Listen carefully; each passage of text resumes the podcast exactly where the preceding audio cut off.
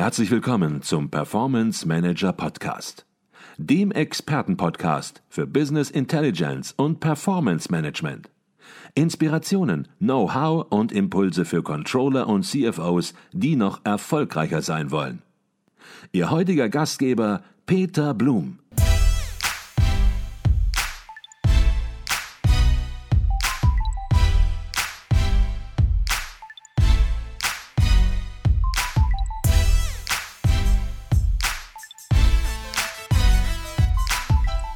Wir wollen über das Buch sprechen und das Buch hat noch einen dritten Hauptteil und da geht es um die Due Diligence. Vielleicht können Sie, bevor wir da ins Detail einsteigen, nochmal die traditionellen Analysefelder einer Due Diligence nochmal kurz erläutern. Was ist das? Also die zentralen Felder sind vier an der Zahl, die überall genannt werden. Einmal die Commercial Due Diligence, da geht es um die Untersuchung des wirtschaftlichen Gehaltes des Zielunternehmens, also des Unternehmens, was zum Kauf oder Verkauf steht. Also hier die Marktanalyse etwa mit den Markttreibern, mit dem Wachstum, den Chancen und Risiken in allen Märkten, Beschaffungs- und Absatzmärkten etwa. Das ist die reine isolierte Darstellung der Commercial Due Diligence. Die zweite große Bereich ist die Financial Due Diligence. Da geht es um die Untersuchung der Erfolgs- und Liquiditätsquellen. Ähm, sowohl für die Vergangenheit des Zielunternehmens als auch für die Zukunft. Ähm, und natürlich auch unter Berücksichtigung von Chancen und Risiken. Drittens Tax and Legal Due Diligence. Ähm, die Untersuchung der rechtlichen und steuerlichen Verhältnisse des Zielunternehmens unter Berücksichtigung natürlich auch von Chancen und Risiken. Dazu ein Beispiel etwa, um das klar zu machen. Sie kaufen ein Unternehmen und da hat sich die Betriebsprüfung angekündigt. Äh, zu welchen Mehrbelastungen durch die Betriebsprüfung wird das führen?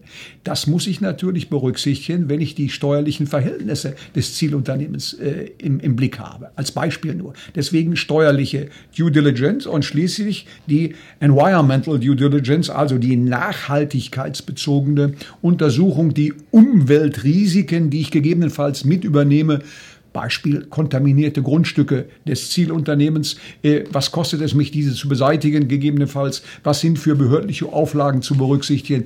Das muss natürlich in diesem Bereich dann äh, alles aufgelistet werden und bewertet werden. Mhm, okay, das sind die klassischen Felder einer Due Diligence und jetzt haben Sie dieses klassische Feldspektrum sozusagen erweitert um ein weiteres Analysefeld, nämlich die Synergetic Due Diligence, synergetische Due Diligence. Vielleicht können Sie dieses Framework, was Sie entwickelt haben und die Kerngedanken einer synergetischen Due Diligence nochmal kurz darstellen? Ich sagte es am Anfang, wir haben ja schon sehr ausführlich darüber gesprochen und wer sich dafür interessiert, der findet einen dreiteiligen Podcast. Das sind die Folgen 293 bis 200 95, da sind wir wirklich in die Details auch gegangen. Aber in diesem Podcast, wo wir über das Buch sprechen, vielleicht nur noch mal die Kerngedanke.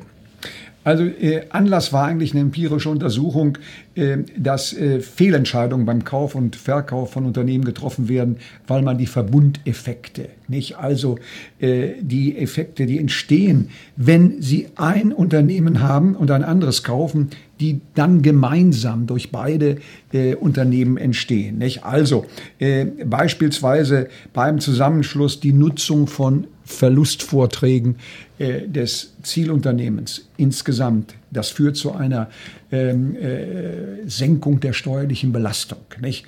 Äh, und diese Effekte mal, die es gibt, zu systematisieren und auch in die Unternehmensbewertung dann einzubeziehen, ist eigentlich das Ziel einer Synergetik Due Diligence, die nach einer standardmäßigen Unternehmensbewertung folgen muss. Und das wird häufig nicht systematisch gemacht. Vor allen Dingen, Sie sprachen den Prozess an, nicht nur in der äh, Kaufphase oder der Untersuchungsphase, sondern wenn ich das Unternehmen gekauft habe jetzt, muss ich ja untersuchen im Controlling, sind diese Effekte auch eingetreten? Nicht also die Synergien. Sie können ja gegebenenfalls auch nicht eingetreten sein. Dann spricht man von Dyssynergien. Also wenn das alles nicht so sich entwickelt hat mit dem Unternehmen, wie ich mir das mit den Synergieeffekten vorgestellt habe. Ne? Ähm, das alles muss untersucht werden in der Vergangenheit. Ein Soll-Ist-Vergleich gemacht werden und dann gegengesteuert werden. Gegebenenfalls muss dieses Unternehmen dann wieder verkaufen, wenn sich die Synergieeffekte nicht herausgestellt haben. Mhm. Also dieser gesamte Prozess wird dargestellt im Buch, äh, der nicht nur aufhört beim Kauf des Zielunternehmens, sondern auch bei der Behandlung des Zielunternehmens in der Zukunft. Mhm.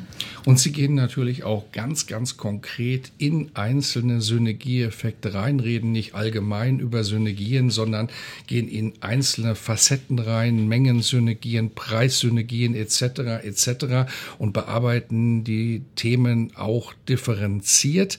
Und was Ihnen wichtig ist, Sie haben es gerade schon so ein bisschen angedeutet, ist, dass Sie sagen, alle reden über Potenziale heutzutage, über Synergiepotenziale Synergiepotenziale, aber Synergiepotenziale sind keine Synergieeffekte. Das muss man unterscheiden, da muss man genau hinschauen. Vielleicht können Sie das nochmal herausarbeiten, warum diese Differenzierung so entscheidend und wichtig ist. Also zunächst einmal bei einem ähm, äh Analyseprozesse des Marktes über Unternehmen, die ich kaufen möchte, muss zunächst einmal stehen äh, die Frage, äh, gibt es überhaupt Synergiepotenziale, die wir nutzen können, wenn wir uns mit diesem Unternehmen zusammenschließen? Also sind etwa Kostensenkungen möglich? Wenn ich dieses andere Unternehmen kaufe. Den, kann ich durch den Zusammenschluss Rationalisierungen beispielsweise durchführen und sind dann äh, Kostensenkungen möglich. Das wären Synergiepotenziale, die eine Rolle spielen beim gegebenenfalls Suchen von Unternehmen, die geeignet sind äh, für einen Unternehmenszusammenschluss. Mhm. In der Folge dann, wenn ich das Unternehmen gekauft habe, ist ja die Frage dann, sind diese konkreten Synergieeffekte nun äh, auch eingetreten? Ne? Ähm, das heißt also, äh, ob die ursprünglich unterstellten Senkung der Personalkosten, die ich mir versprochen habe, auch tatsächlich eingetreten sind. Oder gegebenenfalls noch weiter reduziert werden konnten. Also der Synergieeffekt noch größer ist als ursprünglich angenommen. Das kann ich nur machen, wenn ich dann ganz bestimmte Synergieeffekte, ich habe mal acht äh, an der Zahl, um es äh, übersichtlich zu halten, äh, im Buch dargestellt, analysiere und untersuche. Und dann habe ich schon einen Überblick, ob sich diese ja, äh, Merger-Entscheidung dann auch gelohnt hat. Mhm. Jetzt haben Sie es gerade angesprochen, acht Synergien, die Sie im Buch darstellen. Und ich glaube, jetzt sollten wir einfach auch diese acht Synergien kurz einmal ansprechen. Auch diese Synergien haben wir natürlich in unserem ausführlichen Gespräch nochmal sehr differenziert betrachtet. Aber ein Überblick, glaube ich, um auch dem Buch gerecht zu werden, den sollten wir geben. Ja, also Sie haben schon angesprochen, die Preissynergien sind die erste Synergieart, also etwa äh, die Wettbewerbssituation des Käuferunternehmens kann dann verbessert werden, wenn zum Beispiel ein unmittelbarer Konkurrent übernommen wird.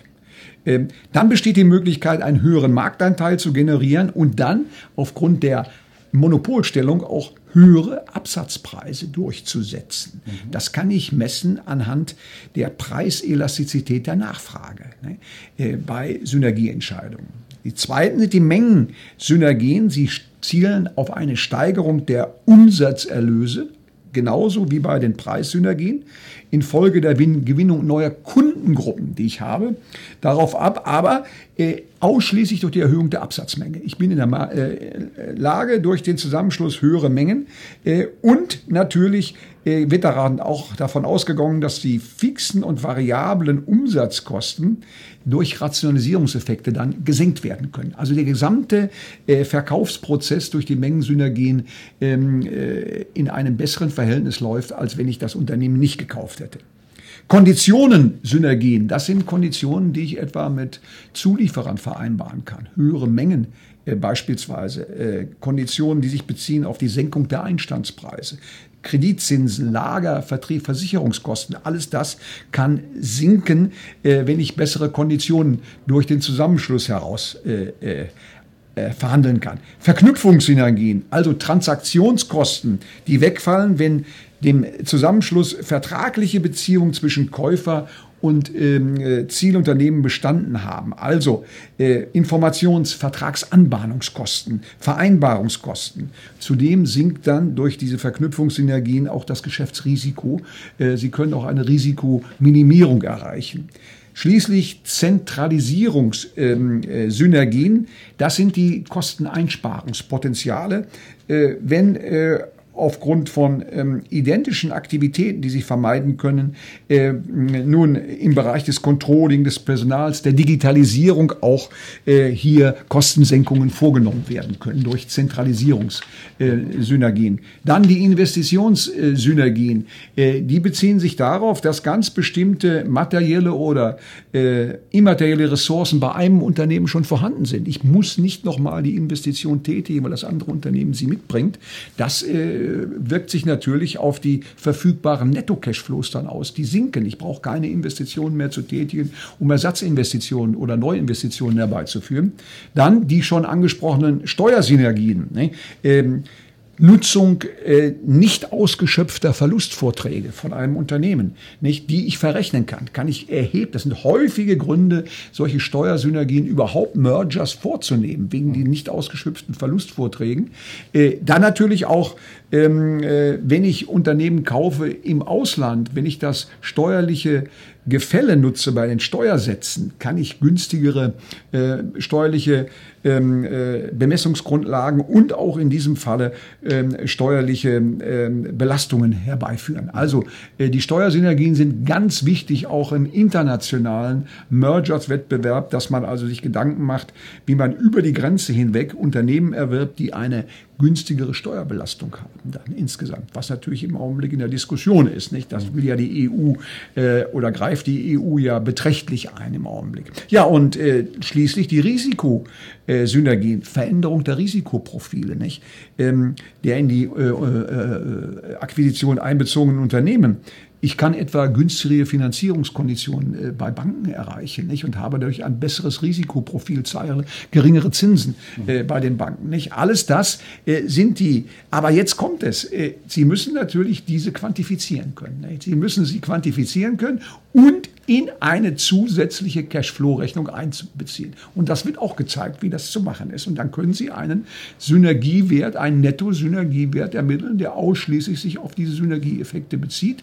Und den rechnen Sie dann dem ursprünglichen objektiven Unternehmenswert hinzu. Und dann haben Sie schon einmal eine viel bessere Entscheidungsgrundlage für äh, Verkaufsentscheidungen oder Kaufentscheidungen von Unternehmen. Hm. Das ist gut, dass Sie das erwähnt haben, weil hätten Sie es nicht gemacht, hätte ich es erwähnt, denn das macht den Wert des Buches eben natürlich aus. Man spürt allein an diesem Thema, wenn Sie etwas machen, dann machen Sie es richtig, dann machen Sie es gründlich, dann gehen Sie in die einzelnen Facetten rein, dann liefern Sie sozusagen auch das Kochrezept gleich mit und die Mathematik natürlich auch, denn ansonsten hat es auch keinen Wert, wenn man nur drüber redet, die Begriffe in die Luft wird, aber es einem dann nicht gelingt, das Ganze auch wirklich in einen am Ende Unternehmenswert sozusagen auch zu überführen, in harte Zahlen zu überführen, dann redet man drüber, aber ja, die Wirkung erreicht es eben nicht, die es haben sollte. Und ein weiteres Thema, ein langjähriges Forschungsgebiet, Ihr langjähriges Forschungsgebiet ist natürlich auch eben die Qualität des Corporate Governance Reporting. Und äh, Sie sagen, dass die Qualität des Corporate Governance den Wert eines Unternehmens auch beeinflussen kann. Vielleicht können Sie dazu etwas sagen. Was sind das für Faktoren, die hier wertsteigernd oder auch wertvernichtend wirken können? Ja, das sind die Strukturen des vor allen Dingen Leitungs- und Überwachungssystems. Wie ist der Vorstand aufgebaut? Wie ist er organisatorisch aufgebaut? Mit welchen Methoden arbeitet er? Mit neueren, Sie haben vorhin die Digitalisierung angesprochen, äh, Managementmethoden. Wie ist der Aufsichtsrat äh, auch personenbezogen aufgestellt? Nicht? Äh, alles das hat natürlich eine erhebliche Auswirkung auf den Unternehmenswert. Äh, wenn Sie Nüsse im Aufsichtsrat haben und die mitkaufen, dann wird das nicht zu einer Steigerung des Unternehmenswertes beim Verkauf führen. Haben Sie aber ähm, hier eine, ein Rating des Aufsichtsrats durchgeführt, dann haben Sie einen viel besseren Einblick, was der Aufsichtsrat eines zu kaufenden Unternehmens wert ist. Und da haben wir eine Aufsichtsrats-Scorecard entwickelt, mit deren Hilfe Sie den Wert des Aufsichtsrats ermitteln können. Nicht? Mhm. Äh, also wir können auch dann äh, aus qualitativen Faktoren quantitative machen, indem wir ganz bestimmte Rating-Instrumente äh, äh, zeigen, wie das zu machen ist. Also die können da zeigen etwa, wie der Aufsichtsrat gearbeitet hat, äh, wie genau er gearbeitet hat, anhand von Checklisten, die entwickelt werden. Äh, können Sie als derjenige, der in, in das Unternehmen kommt und das bewerten will, sich mit dem Aufsichtsrat und auch mit dem Vorstand beschäftigen und können die Leitungs- und Überwachungsstrukturen äh, dann äh, raten und bewerten und so einen ja, zusätzlichen Argumentationsspielraum haben bei Kaufpreisverhandlungen. Mhm. Allein den Aspekt, den Sie angesprochen haben, wenn ich Sie fragen würde, was kann man verbessern entsprechend, da würde Ihnen wahrscheinlich ja sofort eine ganze Menge einfallen, wo Aufsichtsräte ja möglicherweise nicht so funktionieren, wie sie funktionieren sollten, wie auch Vorstände möglicherweise nicht so funktionieren, wie sie funktionieren sollten und damit dann eben, und das äh, wird nicht jedem immer so bewusst sein, eben auch über Unternehmenswert massiv entscheiden, ähm, entweder in die eine oder in die andere Richtung. Man sieht natürlich immer nur sozusagen die Spitzen des Eisberges und äh, merkt dann natürlich schon, dass manche Entscheidung vielleicht nicht so klug war und manche Unternehmen stehen da ja auch dann insbesondere manchmal in der Presse. Meistens ist es dann schon zu spät, weil ich habe selten gelesen, dass etwas gut gelaufen ist. In der Presse lese ich meistens, dass etwas nicht so gut gelaufen ist. Wenn wir das aber von dem gesamten Hintergrund der Unternehmensbewertung, der Due Diligence nochmal besprechen. Wo sehen Sie in der Praxis Verbesserungspotenziale in der Methodik der Unternehmensbewertung respektive Due Diligence? Also ganz eindeutig mehr nicht finanzielle Entscheidungswerte einzubeziehen. Und äh, äh, wir haben gesehen, dass die gegenwärtige Diskussion um den Unternehmenszweck, den Purpose etwa, nicht, der ja in, der, in den letzten Jahren in einem ganz oben stand in allen Agenden, äh, das Unternehmen nicht nur einen wirtschaftlichen, sondern auch einen gesellschaftlichen Zweck erfüllen und ihre Unternehmensaktivitäten nicht nur an finanziellen, sondern auch an anderen Zielsetzungen auszurichten sind. Ich denke hier etwa an immaterielle Werttreiber, wie etwa soziale Aspekte. Nicht? Äh, ich denke hier an Nachhaltigkeitsaspekte. Ich denke an die Diversity im Unternehmen. Alles das sind ja ganz wichtige Werttreiber. Ich denke etwa, dass es ein, um das klar zu machen, Ganz entscheidend ist bei einer Unternehmensakquisition etwa das Potenzial des zu übernehmenden Personals mit Migrationshintergrund als wichtigen Werttreiber natürlich zu berücksichtigen. Denn das ist ein Potenzial, was den Unternehmenswert steigert, wenn ich das habe. Nicht? Mhm. Alle diese Faktoren zusätzlich einzubeziehen, äh, haben wir auch im Rahmen einer Scorecard, zeigen wir auch in dem Buch, wie man das mit einer Scorecard, diese nicht finanziellen Aktivitäten einbeziehen ziehen kann. Und das wird aus meiner Sicht immer entscheidender, nicht? Dass man nicht nur finanzielle, sondern bei den Purpose auch die nicht finanziellen, immateriellen Faktoren des Unternehmenswerts versucht zu bewerten. Mhm. Und natürlich auch die Ideen, die Konzepte der Unternehmensbewertung, der Due Diligence immer weiterentwickeln. Wir haben eben über eine Digital Due Diligence gesprochen und ich bin davon überzeugt, das Thema Digitalisierung, das wird so entscheidend werden, das kann man gar nicht mehr in einem einer Commercial Due Diligence einfach mit abwickeln, sondern die Digitalisierung, der Digitalisierungsgrad, die Umsetzung digitaler Geschäftsmodelle und dann sozusagen noch obendrauf gesetzt die Synergien, die sich daraus entwickeln können, das erfordert auch wieder in gewisser Weise Kochrezepte und ja, diese Kochrezepte anzuwenden. Wir haben dort ein Kochrezept aus der Praxis eben besprochen, aus dem Hause Haniel. Das ist natürlich noch lange nicht sozusagen akademisch durchdacht und systematisiert, aber es ist natürlich ein praktischer und wichtiger Ansatz. Da erfordert es natürlich auch noch eine Menge Brain sozusagen, um da weiterzukommen und hier vielleicht dann auch mal so ein bisschen vielleicht, ja, der, die kritische Beleuchtung sind die Controlling-Lehrstühle in Deutschland darauf vorbereitet? Sind die Controlling-Lehrstühle darauf vorbereitet, Digitalisierung schon in dem Umfang zu erfassen, zu begreifen. Vielleicht die Wirtschaftsinformatiker schon eher, nur die haben dann häufig nicht die Methodenkompetenz, um entsprechend diese Kochrezepte zu liefern. Sehen Sie das ähnlich? Ja, also ich möchte gerade mal an einem weiteren Beispiel äh, anknüpfen, was Sie gerade eben zur Digitalisierung genannt haben, bevor ich auf Ihre Frage eingehe. Da fällt mir Spotify ein. Die künstliche Intelligenz bei Spotify ist ein wahnsinniger hoher Aspekt des Unternehmenswertes. Wenn Sie da beispielsweise gewisse Slots aufrufen, äh, haben Sie automatisch aufgrund des, der Wahl äh, äh der, der, äh, ja, des Slots sofort nach Ihrem Profil ein anderes Angebot. Nicht? Und diese dieses äh, System der künstlichen Intelligenz, was Spotify entwickelt hat, ist mehr als 50 Prozent des Unternehmenswertes bei denen. Ne? Da sehen Sie schon, wie Digitalisierung auch ohne eine Umsetzung IT gestützt, nur in der Überlegung, jetzt komme ich zu, Ihren, zu Ihrer Ausgangsfrage, durch das Controlling eine Rolle spielt.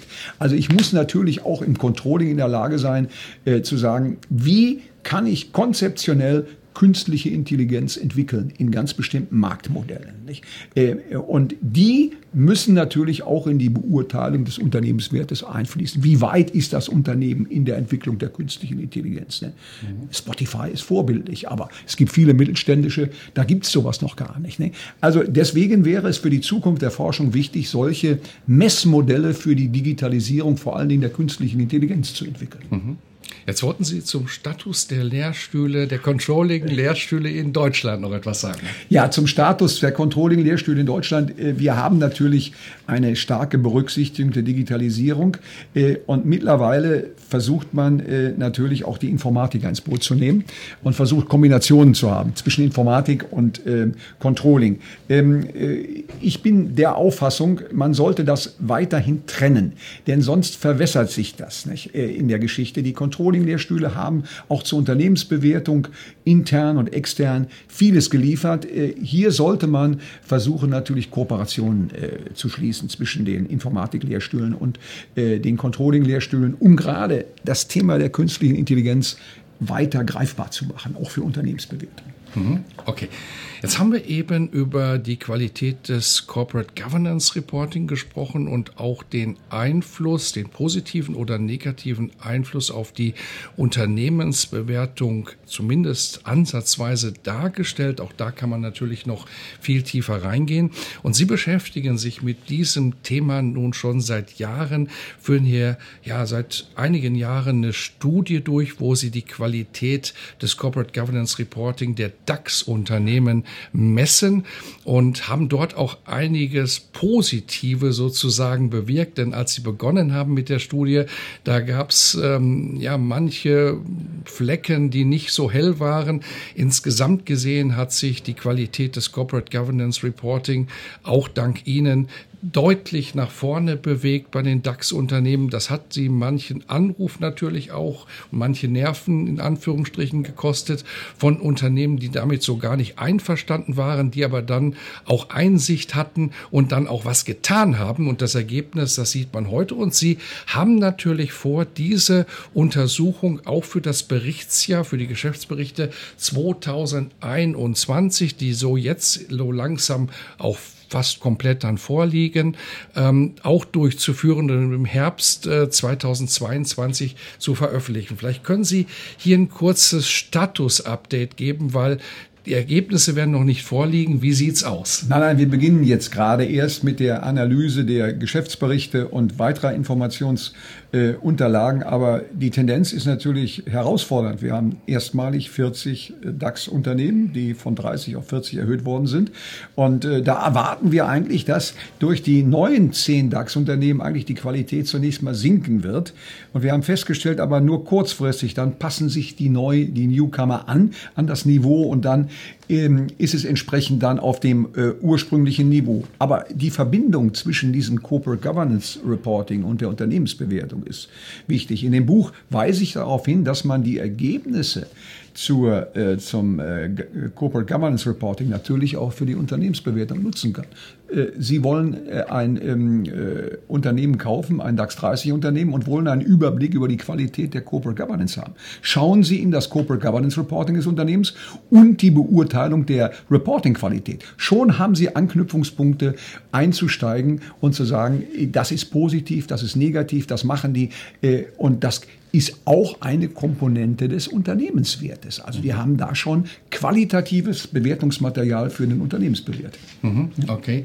Jetzt ist so eine Untersuchung natürlich sehr aufwendig und es sind auch nicht immer alle Möglichkeiten natürlich an einer Uni gegeben. Man braucht dazu, um ganz schlicht zu sprechen, auch manchmal ein bisschen finanzielle Unterstützung. Vielleicht können Sie hier zu dem Status auch noch etwas sagen. Ja, vielen Dank äh, für die Gelegenheit. Also wir sind äh, fürstlich unterstützt worden von einem großen Prüfungsunternehmen in Deutschland und einer mittelständischen Wirtschaftsprüfungskanzlei für die fünf Untersuchungen, die wir mittlerweile gemacht haben. Aber Leider ist diese Finanzierung ausgelaufen.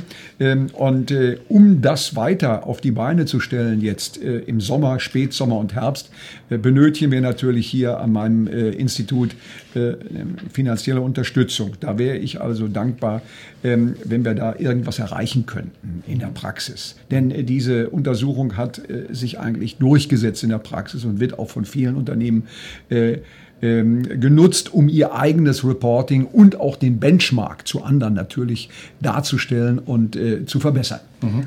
Und wenn sich jemand interessiert dafür, auch entsprechend den Lehrstuhl, die Untersuchung zu unterstützen, dann denke ich mal, dann wird er Sie im Internet finden, dann wird er den Zugang zu Ihnen sehr einfach haben und dann lassen sich die Details natürlich auch besprechen. Aber Sie haben recht, das ist natürlich entsprechend eine Standarduntersuchung, so würde ich sagen, ähm, die eben auch zeigt, wie man sehr positiv entsprechend dann auch aus der Universität, aus dem universitären Umfeld, wenn man es halt konkret macht, auch in der Unternehmenspraxis, ja, manchmal aneckt, aber dann auch entsprechend Wirkung erzielen kann. Und Sie haben uns Herr Professor Freidank, in verschiedenen Podcasts in den letzten Jahren, darf man fast sagen, immer wieder inspiriert. Wir haben über Ihre Untersuchungen gesprochen, wir haben über Ihre Bücher gesprochen, wir haben über manchen Artikel gesprochen. Sie bringen immer wieder neue Ideen und Sie bringen diese konkret auch runtergebrochen immer dann im Podcast und stellen die Ideen vor, sodass man damit auch was anfangen kann. Und von daher vielleicht auch mal eben eine Frage abseits der Betriebswirtschaftslehre, abseits des Controlling. Gab es da etwas in den letzten Jahren als letzte Frage im Podcast heute, ähm, was Sie gelesen haben oder in den letzten Monaten, was Sie sehr inspiriert hat, wo Sie sagen, Mensch, da habe ich was mitgenommen und das würde ich ganz gerne heute vielleicht auch dann einfach mal sagen, weil es auch andere inspirieren könnte. Ja, das tue ich gerne, aber ich möchte zu, äh, auf mein Buch nochmal zurückkommen. Da habe ich mich mit einer Vielzahl von hervorragenden Veröffentlichungen äh, auseinandersetzen müssen. Und eine möchte ich hier nennen aus betriebswirtschaftlichem Bereich, wenn Sie das, Sie haben zwar nicht danach gefragt, äh, das ist das äh, traditionelle Lehrbuch von Horvath Gleich und Seiter zum Controlling. Äh, das liegt in der 14. Auflage vor und das ist aus meiner Sicht für Wissenschaft und Praxis in hervorragender Form geeignet, einen Einblick in die aktuellen Konzepte der Unternehmensführung äh, zu kommen. Ich hoffe, dass die Autoren auch nach dem Tod von Herrn Kollegen Horvath in der Lage sind, noch eine zusätzliche Auflage jetzt zu erstellen oder weitere Auflagen zu erstellen. Mhm. Im persönlichen Bereich, das war ja meine Frage, lese ich im Augenblick mit großem Gewinn, jetzt muss ich gucken, das vom Würzburger Historiker Peter Höres verfasste Buch zum Thema Zeitung für Deutschland, die Geschichte der FAZ. Mhm.